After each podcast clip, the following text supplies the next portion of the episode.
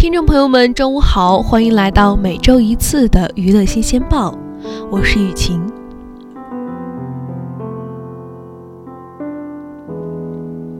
近日，在江西上饶发生了一件恶性事件。五月十日上午，在江西省上饶市第五小学教室内，女生何某的父亲王某建持刀将何某同班男生刘某刺死。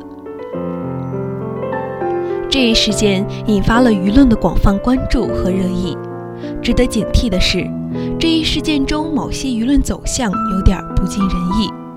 首先，有媒体报道，王某建杀害男生刘某是因为校园霸凌，根据是刘某长期欺负王某建的女儿何某。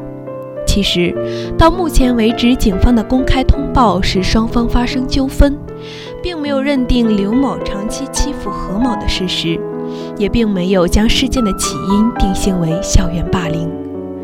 实际上，校园霸凌的概念并不等同于所谓的欺负。两者有着科学严格的界定，儿童之间一般性的打闹冲突与校园霸凌有着本质的区别。我们反对校园霸凌，也反对把校园霸凌扩大化，弄得草木皆兵，让家长和学生们都过度紧张。其次，由于一些人认定这是一起校园霸凌案，所以就产生了强烈的代入感。进而开始美化王某建的杀人行为，这尤其要不得。父母疼爱自己的孩子，害怕孩子在外面受欺负，这种心情可以理解。但因此就要以杀人来忽悠孩子吗？且不说法治国家、法治社会，杀人必然会受到法律的严惩。我们只说一个四十多岁的成年人面对一个只有十岁的孩子，他是怎么狠下心去杀人的呢？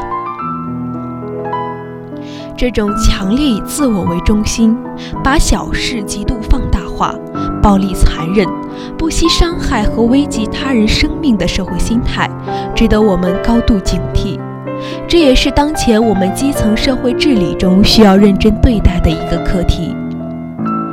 习近平总书记在今年的中央政法工作会议上强调，要健全社会心理服务体系和疏导机制、危机干预机制。塑造自尊自信、理性平和、亲善友爱的社会心态。